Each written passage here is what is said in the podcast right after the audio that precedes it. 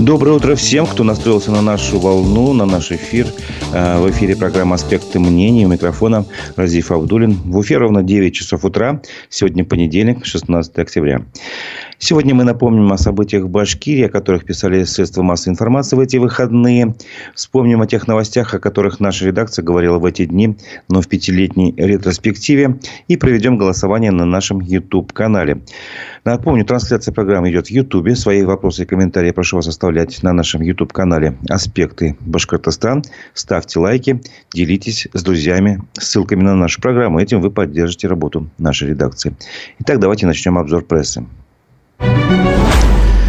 Сегодня, 16 октября, в Уфе состоится апелляция на приговор по так называемому делу об экстремизме в отношении Лилии Чанышевой. Напомню, Лилия Чанышева внесена в список э, в реестр экстремистов и террористов. О а заседании напомнил телеграм-канал э, Либертарианской партии в общем, и этот канал напоминает, что 4 месяца назад государство приговорило, ну, суд приговорил Лилию Чанышеву к 7,5 годам лишения свободы, а, по мнению канала, за легальную политическую деятельность. А несколько дней назад, в преддверии апелляционного заседания, которое сегодня состоится, напомню, перевело Лилию Чанышеву в сезон номер 5 города Дюртюли, чтобы э, максимально осложнить работу адвокатов, опять же, по мнению автора этого телеграм-канала. Сам процесс будет проходить в закрытом режиме. Э, граждан пустят в зал только на оглашение решения. Велика вероятность, что Лилия Чанышева будет принимать в заседании судебном э, участие посредством видеоконференц-связи, а не лично, хотя она сама, конечно, хочет присутствовать лично в процессе а, в зале суда. Вот. И ну, этот канал призывает всех все равно, тем, кто хочет поддержать Лилию Чанышеву, приходите, не забудьте взять с собой паспорт. А, начало заседания судебного назначено на 10 часов утра. А, запланировано оно а, в Верховном суде Башкирии по адресу улица Уфа, ули... город Уфа, улица Пушкина, дом 88, дробь 1. Но ранее адвокат-активистки Сергей Макаренко э, прокомментировал вот это, что заседание было, э, будет проводиться в закрытом э, режиме. Прессу пустят в зал только на оглашение решения. Причины такого решения сотрудник суда юристу не назвал, сказал он. И я считаю это незаконным. Закрывать процесс нет никаких правовых оснований, сказал юрист Лилии Чанышева Сергей Макаренко. В Башкирии простились еще с двумя военнослужащими, погибшими в Украине. Об этом сообщила наша редакция. 14 а, октября проводили в последний путь в Мейкинском районе Роберта Гимакаева. А 12 октября в Благовещенске простились с бойцом контрактной службы Евгением Чернопеневым. А, вот. По большому счету, новости из зоны специальной военной операции а, в эти выходные поступали с самых неожиданных источников, подчеркну. Например, а, вице-премьер, а, прошу прощения, не вице-премьер, министр социальной защиты, труда и, и населения Ленара Иванова в своем телеграм-канале рассказала о, о сотруднике, о бывшем сотруднике пресс-службы правительства Павле Самойлине. Самойлине. Поступок Павла Самойлина меня поразил до глубины души, написала она. Он работал в правительстве, потом ушел в «Газпром», успешно по всем статьям. У него пятеро детей. Немаловажная деталь. То есть, имел право на отсрочку. И вот на днях э, узнала, что он записался на специальную военную операцию «Скорая отправка», позывной, который он взял «Кайтыр», э, что в переводе с башкирского и татарского «вернется». В общем, э, об этом рассказала Ленара Иванова. Я Павла Самойлина, Самойлина знаю лично. Такой жизнерадостный человек, многодетный отец. Собственно говоря, было бы, конечно, интересно узнать мотивы его решения от него самого лично. Но вот не удалось мне к нему позвонить. Другая новость, тоже из, неожиданного источника, и тоже про э, нашего, ну, скажем так, коллегу э, из нашей профессиональной сферы, потому что Павел Самолин, он тоже журналистом же был, он работал э, на радио долгое время, на радио Башкортостана. А, другая новость от Дилары Гундаровой, э, такой потенциальный претендент на пост главы Башкирии, если у нее все получится.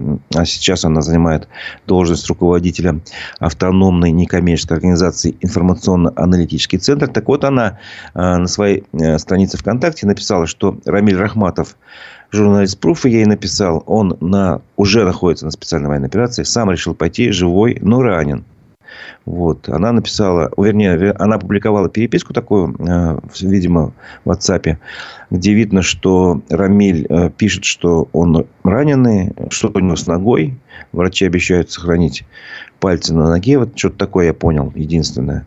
Вот. И э, то, что Дилара Гундарова написала, он на специальной военной операции сам решил пойти. Похоже, в самой гуще побывал, живой, ранен, скоро обещал приехать.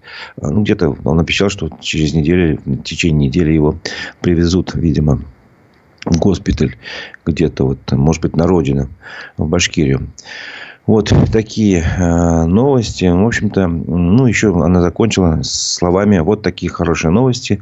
Рамиль нашелся и герой ждем». Э, хотелось бы узнать ваше отношение к Диларе Гундеровой за последние дни. Э, изменилось ли оно э, у, вас? Я напомню, что, например, неделю назад, почти в среду, в четверг, прошу прощения, она проводила пресс-конференцию, где сообщила о своем намерении создать народное правительство. Вот. Сегодня вы узнали новость о том, что вот она очень рада тому, что журналист Рамиль Рахматов нашелся на специальной военной операции, вернется домой герой. Вот, как бы, и поэтому вопрос достаточно простой.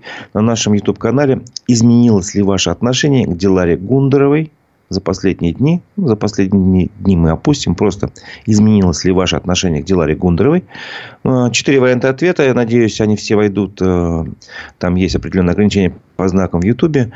Первый вариант стало лучше, второй стало хуже, третий не изменилось. Четвертый вопрос такой для тех, кто не знает, кто это такой вообще человек. А кто это? Вот э, голосуйте на нашем YouTube-канале. Э, ставьте лайки, не забывайте. Это поддержит работе нашей редакции. А, и к концу нашей программы мы подведем итоги голосования. Посмотрим, насколько ваше отношение к Диларе Гундеровой изменилось в связи с последними событиями. Ну, продолжим тему СВО. А, в Уфе стартовали курсы по оказанию первой помощи раненым в военно-полевых условиях. Об этом сообщил телеканал БСТ. То есть, теперь э, в Уфимском медицинском колледже открыли курсы э, по оказанию первой помощи. Э, занятия проводят как преподаватели, так и действующие военнослужащие. И кроме студентов, посетить обучение может любой желающий.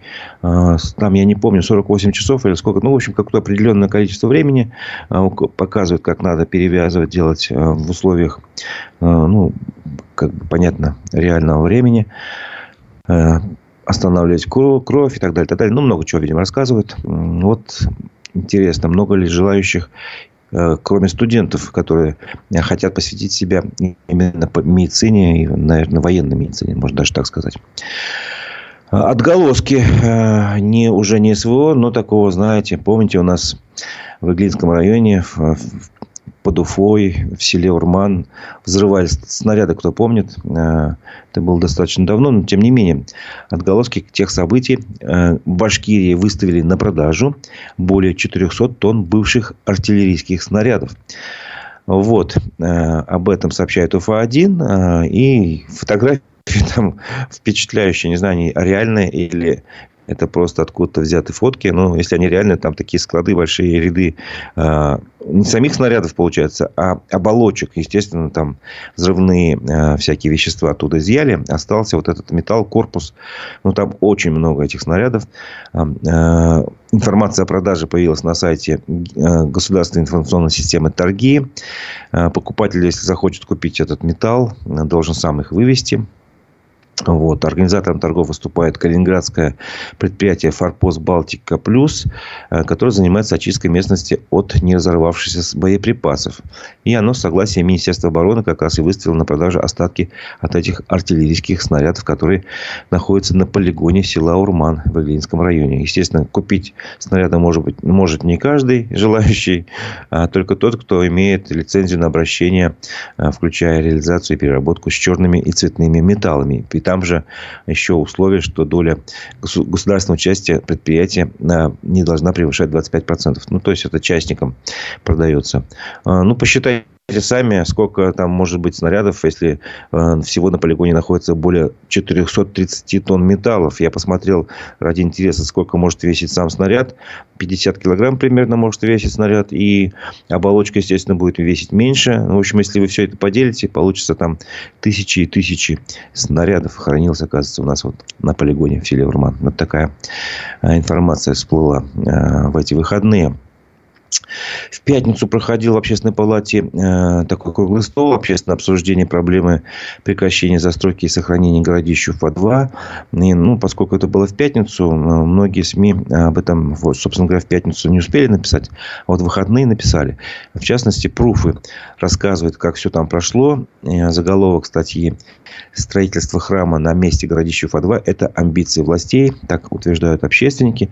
Собственно говоря, там э, было, ну, как подчеркивает автор материала, несколько любопытных моментов. Например, московские участники, ученые высказались, э, что памятник истории археологии э, городища Уфа-2 такой значимый памятник. Ну, про застройку, в общем-то, э, что там пытаются рядом построить храм, они предпочли как бы, ну, не замечать, что ли, этого, или просто не знали, или забыли сказать об этом. В общем, как и представители властей, чиновники, которые тоже участвовали в этой встрече.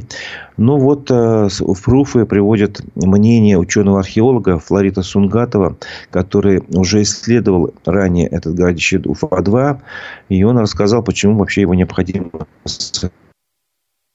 больше попросту он есть. Но он есть в Уфе. И, и, но его могут в ближайшее время уничтожить, по мнению э, археолога Флорида Сунгатова. В общем-то. Ну и вторая э, причина. Э, это собственно говоря, это место научных исследований, это естественный музей истории нашего края, который рассказывает нашу историю, историю, которая не менее тысячи лет, собственно говоря, а это все можно уничтожить, если, ну, по мнению археологов, допустить застройку, даже если рядом. А, есть такое мнение, что храм, который хотят построить рядом, он не расположен на территории городища Уфа-2, а, но есть еще такое место, как городище Уфа-3, которое рядом как раз находится. И, вот, и это тоже, а, оно тоже ценно, тоже имеет значение. И одна из общественниц сказала, что строительство храма именно в этом месте – это всего лишь амбиции представителей власти. Вот. И она еще высказала такое предположение, что если там храм построят, то в южной части города, по ее словам, и так храмов много. И поэтому могут, э, это может привести к тому, что в южной части Уфы начнут сносить старые церкви. Но это тоже мнение вот этой общественницы. Собственно говоря, было такое э, характерное высказывание, например, доцента кафедры отечественной истории э, БГПУ Николая Щербакова приводится тоже в статье. Он сказал, что он атеист, и поэтому по вопросу строительства храма ему сказать нечего. В собственно говоря, такая удобная позиция. Вроде ни за, ни против. Вот. Ну, автор материала высказал свою, ну, такое даже не э, уверенность, а ощущение скорее, что эта общественная встреча была таким прощупыванием почвы. А потом будут проводить еще встречи, и будут уже приглашаться нужные такие правильные общественники, выступающие, которые подготовят для головы и для властей Башкирии удобные решения. Не хотелось бы, чтобы так было, заключает автор материала. В общественной палате Башкирии также рассказали об этом событии, но там, например, Э, было понятно, что э, кто, кто инициировал вообще встречу, это, во-первых, э, проводилось в связи с поручением главы Башкирии. По итогам встречи с активом, актив, с активом людей, представителей гражданского общества 19 сентября. И, в общем-то, он поручил, что нужно внимательно послушать, что волнует людей. Там не будет никаких работ, пока мы не договоримся с обществом. Цитата из слов Радия Хабирова. А, Вел саму встречу модератором встречи был Шамиль Валеев, публицист и ныне депутат э, Госсобрания. Э, вот что он сказал. Вопрос актуальный, обсуждение было необходимо, высказались представители разных сообществ, массив информации большой, обсуждение продолжится в том числе с теми, кто еще не был представлен. А уже по итогам будут составлены рекомендации, которые будут представлены руководству республики. Вот об этом рассказал модератор круглого стола Шамиль Валеев. Тем временем напоминаю, что на нашем YouTube-канале идет голосование. Э, изменилось ли ваше отношение к Диларе Гундеровой? Э, четыре варианта ответа. Стало лучше, стало хуже, э, не изменилось. Или четвертый вариант. А кто это, собственно говоря? Продолжаем обзор прессы. Детский омбудсмен Башкирии Ольга Панчихина взяла на контроль ситуацию с избиением шестиклассницы в деревне Савалеева Кармальско-Калинского района. А, об этом сообщает телеканал УФА-1, который, собственно говоря, Ольга Панчихина и рассказала, что девочки, которые сбили, окажут а, психологическую помощь. Она лично с ней пообщалась, собственно говоря, а, и с ее мамой пообщалась. В общем, она сообщила, что будут помощь оказывать профессиональные психологи, чтобы она смогла вернуться на учебу после травмы. Вот. Она умница, чувствует себя более-менее хорошо. В Уфимской больнице ее тщательно осмотрели. Она ходит, поправляется. Она красивая девочка, очень такая улыбчивая, сказала детский омбудсмен. Также она отметила, что э, просто так вообще из этой ситуации нельзя выйти, если не работать со всем классом. Вот. Потому что это подростковый возраст. Ну и, в принципе, вообще в ситуации буллинга это как бы типичное правило такое, традиционное правило всех э, психологов, советы, что просто так ситуацию нельзя разрешить, если просто поработать с девочкой, жертвой, и все как бы пройдет. Нет, ничего подобного. Надо работать и с теми э, людьми, кто на нее напал. Там были два подростка, если не ошибаюсь. С ними тоже надо работать так же, как надо работать и со свидетелями, а, очевидцами всего этого, то есть с учениками, а также со взрослыми, например, с, э, с учителями, потому что, вот как, судя по сообщениям матери, они, собственно говоря, отреагировали достаточно странно. Когда девочка пожаловалась, что ей плохо, они, в общем-то, никого не вызвали, ни скорую помощь, ни, не знаю, ни родителям не позвонили, чтобы за ней приехали. И вот она отсидела все занятия с травмами. А скорую помощь вызвали только дома. Привезли в районную больницу, но настолько у нее состояние было, видимо, плохое, что ее пришлось доставлять вертолетом там, или самолетом санитарной авиации а, в Республиканскую детскую клиническую больницу. Вот. Ну, а, телеграм-канал, честно говоря, журналисты программы, честно говоря, пообщались с подростками в этом классе. И, собственно говоря, выяснили, что, ну, по версии мальчика, который ударил одноклассницу, он заявил, что девочка оскорбила его отца. Якобы пожелала смерти на специальной военной операции, где он сейчас проходит службу. Вот. И он утверждает, что ударил всего один раз по руке, никогда ранее ее не обижал. Ну, собственно говоря, одноклассники мальчики э, говорят обратное, что он часто обижал пострадавшую. Вот. Ну, спасибо журналистам, что они все стороны опросили. Это важно. И тут очень такой тонкий момент, деликатный. Действительно, если был момент, что кто-то пожелал смерти родителя, понятно, почему вспыхивают эмоции. Это, собственно говоря, понятно. Но непонятно природа конфликта, то есть, что там происходило на самом деле внутри класса. Это, конечно, должны разбираться и разбираться, чтобы там наладить нормальную атмосферу. Другим новостям. Башкирия предложила дать регионам право выдачи лицензии на добычу золота. Об этом сообщил телеканал РБК УФА. А, собственно говоря, республика предлагает, чтобы а, участки, которые содержат золото до 100 килограмм, отнесли к участкам недр местного значения. И тогда уже, в общем-то, а, ответственность за то, что выдавать лицензии на таких участках будет на плечах региональных властей. Ну, понятно, с чем это вызвано.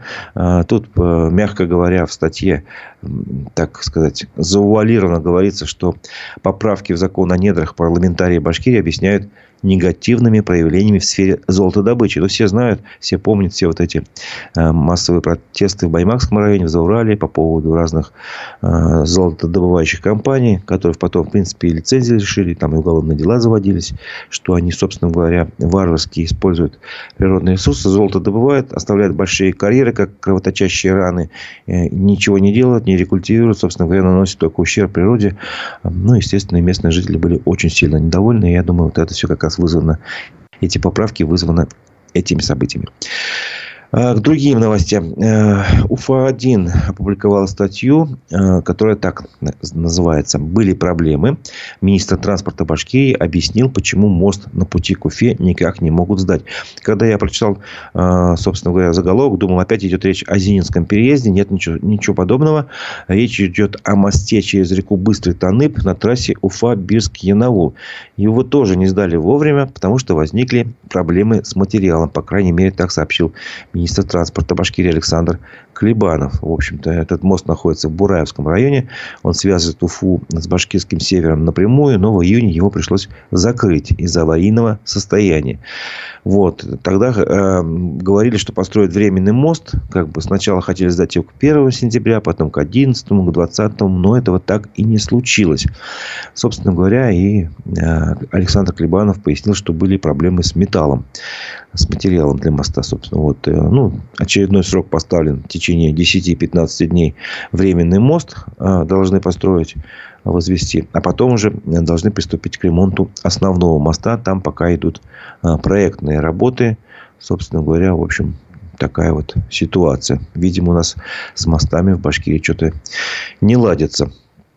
Ну, давайте перейдем таким к новостям а, политическим, но они имеют отношение к спорту, и потом немножко о спорте поговорим. А, в общем, пресс-служба Госсобрания сообщила, что э, Рустем Ахмадинуров э, видит создание условий для развития массового детского спорта своей задачей в качестве советника главы республики по спорту. Его как раз на той неделе назначили советником по спорту Ради Хабирова. И вот он объяснил, что он собирается, собственно говоря, делать. Э, Башкирия входит в число лидеров в стране по количеству спортивных сооружений, сказал он. Между тем, нам пока не удалось обеспечить массовое вовлечение в спорт наших детей. Я вижу свою задачу в том, чтобы воссоздать в современных условиях хорошие традиции.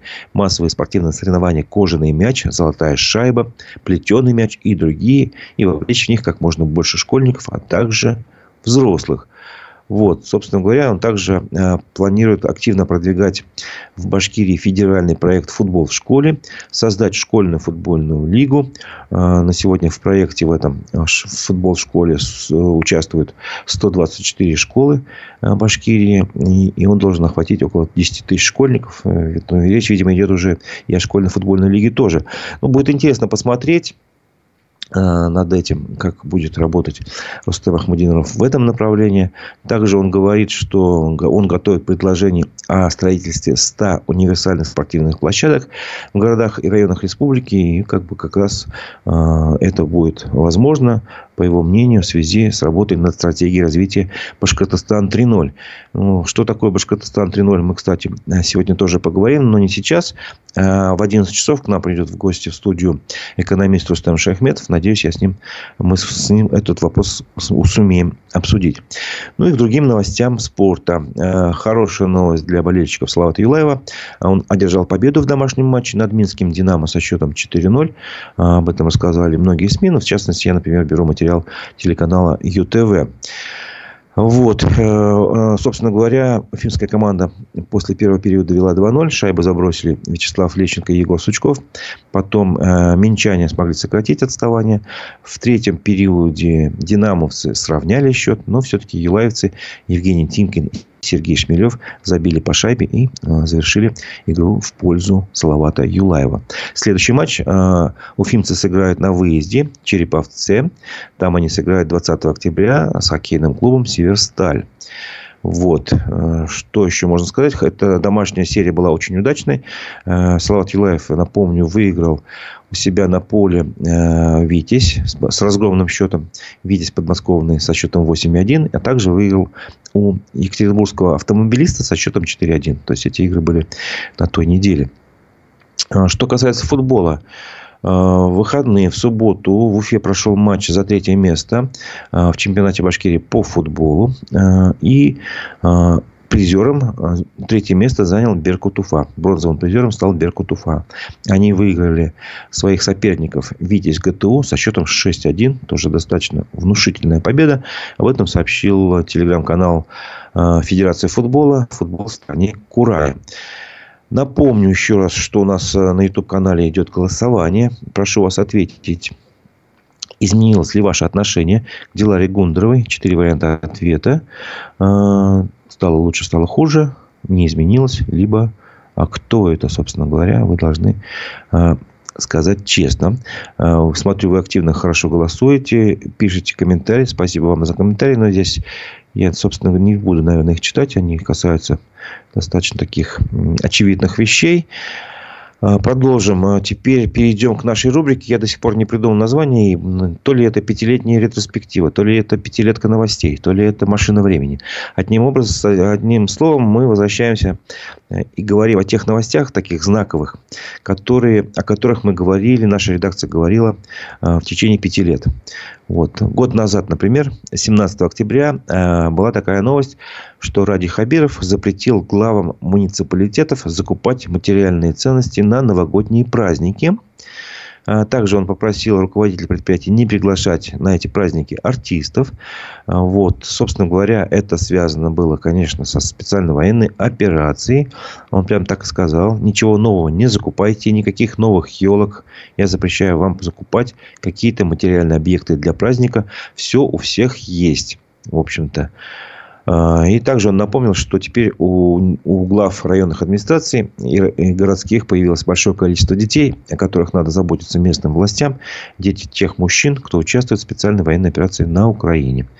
Вот интересно будет посмотреть, а, каким образом будет обстоять дело в этом году, потому что специальная военная операция, она продолжается. Новый год тоже не, не минуем, как говорится. Вот послушаем, посмотрим, а, будет такая возможность сравнить.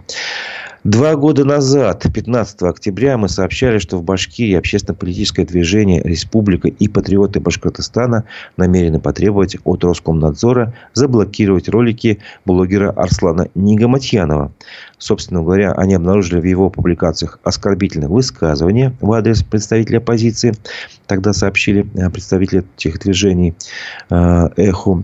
И по словам одного из членов объединения «Республика» Роберта Давлечина с просьбой помочь с составлением э, обращения к силовым структурам и надзорным ведомствам обратились пострадавшие от слезоточивого газа. Напомним, что 1 11 октября в День Республики, два года назад, в сторону участников акции за сохранение памятника Салавату Юлаеву э, газ распылил блогер Нигаматьянов. Вот, и они решили еще посмотрели его ролики и поняли, что, по крайней мере, э, высказали мнение, что блог, высказывание блогера приводит к разжиганию межнациональной розни. Сам Нигаматьянов в разговоре с Эхом назвал активистов националистами и сказал, что это меня, скажем, немножко веселит.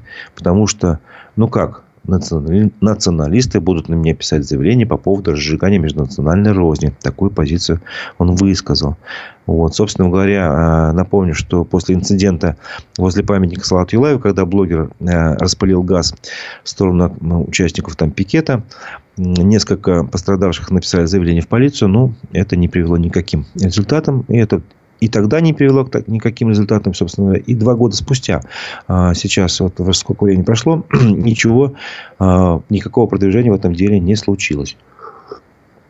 Мало того, сейчас в соцсетях распространяется другой ролик а, Нигаматьянова, где он называет традиции тюркских народов ублюдскими. Собственно говоря, это очень мерзкий, я считаю, поступок. Но нельзя обзывать целые народы плохими словами это не приводит ни к чему хорошему, приводит только на самом деле к разжиганию межнациональной розни.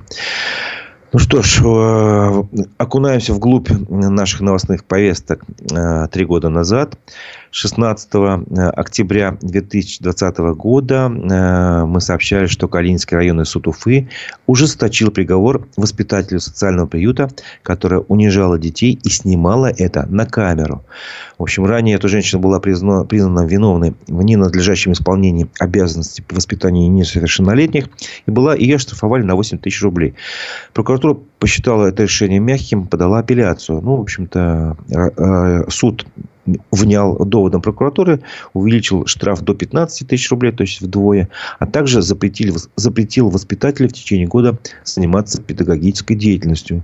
Э, собственно говоря, сам случай, конечно, беспрецедентный, вызывает эмоции. Э, в мае, э, тогда два года назад было, стало известно, что воспитатель социального приюта оскорбляла детей, провоцировала их на драки, а потом снимала это и выкладывала в социальные сети. А позже на, допросе она говорила, что выкладывала видео, потому что думала, что это смешно. Ну вот э, до каких, собственно говоря, э, низин человеческого, не знаю, характера мы опускаемся, если воспитатель, который должен воспитывать э, детей, не понимает, что драки и видео этих драк это не смешно. Да. Ну, об этом рассказал Пруф, кстати. А, четыре года назад, 16 октября, в этот день, мы рассказали, что активисты создали петицию с требованием не допускать разработки шиханов. Авторы создали петицию на портале Change.org. В общем-то, они а, призвали осваивать новые технологии, а, понимая, что эти новые технологии затратнее, чем разработка горы, но пройдет 30-40 лет, и ни горы, ни запасов не останется, и проблему снова придется решать. Таковы были доводы авторов петиции. Как раз э, в те дни э, представитель БСК Марина Бортова подтвердила получение лицензии на разработку Шихана э, Куштау. Вот. И она, эта лицензия была выдана в 2019 году 8 августа. Вот. И, собственно говоря, мы все понимаем, чем эта история закончилась. Э, петиции, конечно, не прислушались, потому что я не слышал о том, что чтобы новые технологии применялись на БСК, по крайней мере, вот те, о которых говорят эти э, активисты, надо типа начать синтезировать соду из углекислого газа, улавливая углекислый газ из атмосферы. Понятно, что никакого газа из атмосферы никто не вылавливает сейчас, а просто дорабатывает э, то, что осталось от одного из шиханов. Название сейчас я, к сожалению, не могу вспомнить. Ну, который рядом с Куштау находится. Вот. И за эту гору пришлось потом побороться уже два года спустя.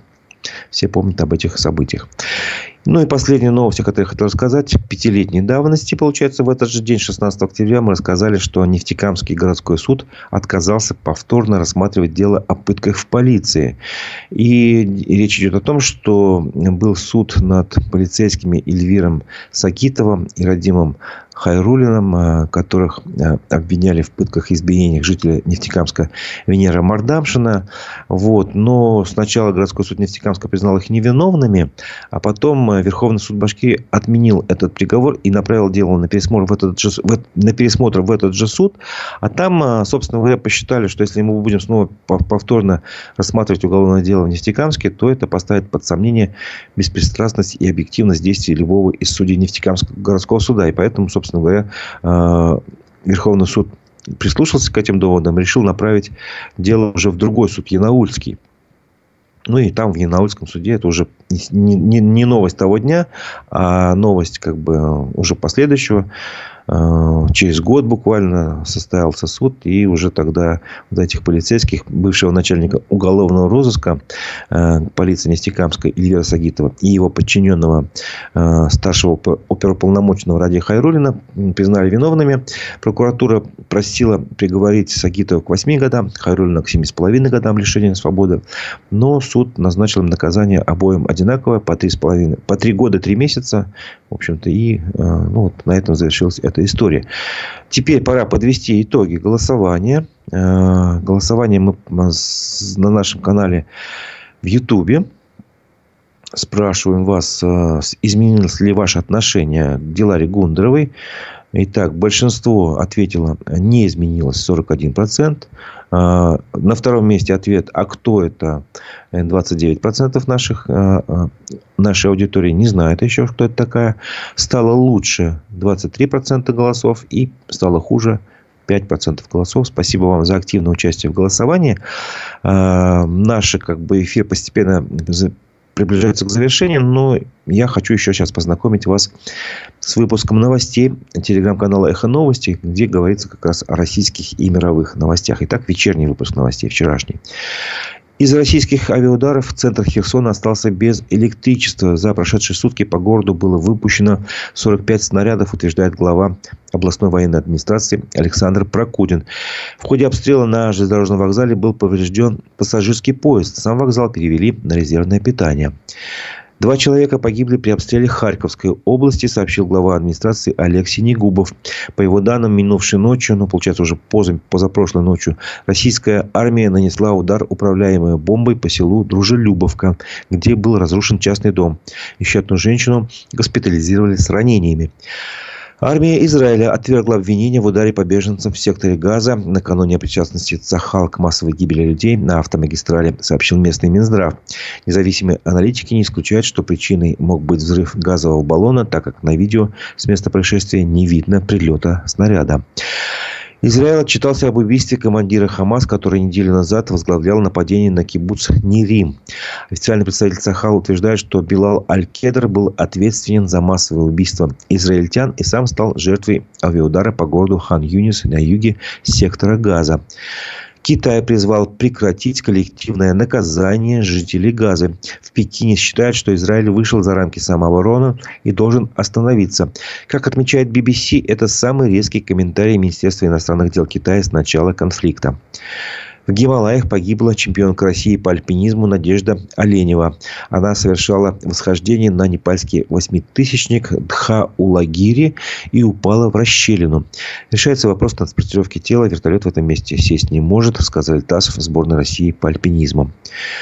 Президент Азербайджана поднял государственные флаги страны в городах Нагорного Карабаха. Для этого Эльгам Алиев посетил столицу региона Ханкенди, бывший Степанакерт, и еще несколько населенных пунктов, а также Сарсангское, Сарсангское водохранилище. Территория Нагорного Карабаха полностью перешла под контроль Баку в прошлом месяце после однодневной войны. Это был выпуск новостей телеграм-канала «Эхо новости», вечерние, вчерашние. На этом наша программа завершается, но не завершается наша работа. В 11 часов я приглашаю вновь на нашу площадку в Ютубе «Аспекты Башкортостана». В гостях программы «Аспекты мнений» будет экономист Рустем Шейхметов. А, у микрофона был Разиф Абдуль. На этом я с вами прощаюсь. Всего доброго. До новых встреч в эфире.